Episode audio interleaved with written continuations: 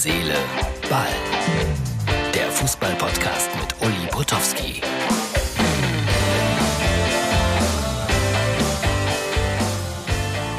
Herz, Seele, Ball.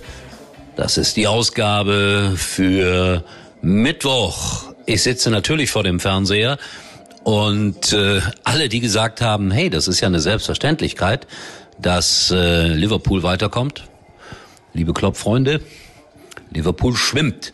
Es steht gerade 1 zu 0 für Villarreal und ich schaue mir das natürlich hier in aller Ruhe an. Aber das ist noch lange nicht Schluss und das Ende werde ich auch nicht in meinen kleinen Podcast reinbekommen. Sag euch nur, dass ich äh, ja im Moment sehr gespannt bin, wie das mit dem gelben U-Boot weitergeht. Alle haben die Hoffnung, dass ein Endspiel Real gegen Liverpool heißt, aber das letzte Wort ist noch nicht darüber gesprochen. Kann auch Man City gegen Via Real heißen. Wer weiß das schon. Morgen das zweite Halbfinale ohne die Bayern. So, ich äh, sitze hier und habe gerade noch von Klaus eine kleine Videobotschaft bekommen aus dem Südstadion in Köln. Da ist es äh, heute spannend gewesen oder auch nicht, weil 4-0 hat Fortuna Köln gegen Alemannia Aachen im Halbfinale des Rheinland-Pokals gewonnen. Und wer den Rheinland-Pokal gewinnt, der darf ja beim DFB-Pokal dabei sein. Und das wäre für Fortuna Köln natürlich ein großes Ereignis. Wenn ich das jetzt richtig im Kopf habe, Endspiel Viktoria Köln gegen Fortuna Köln.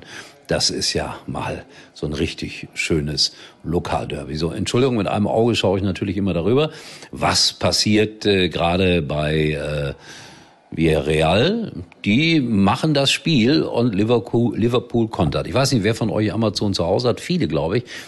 Weil das ist ja enthalten in Prime und deswegen einigermaßen preiswert. Also wer da viel kauft, der wird das äh, sozusagen automatisch haben.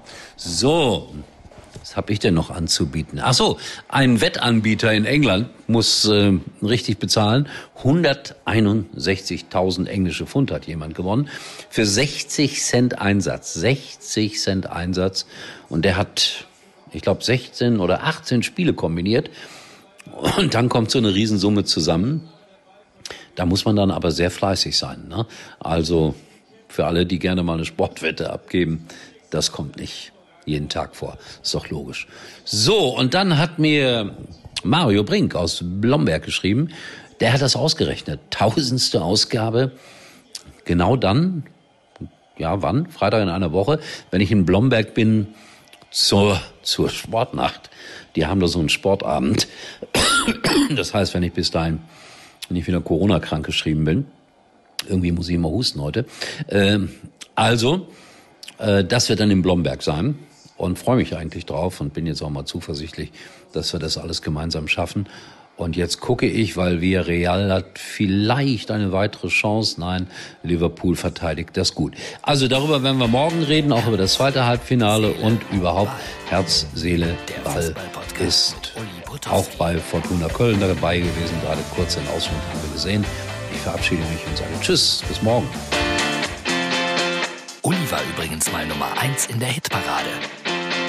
Eigentlich können Sie jetzt abschalten.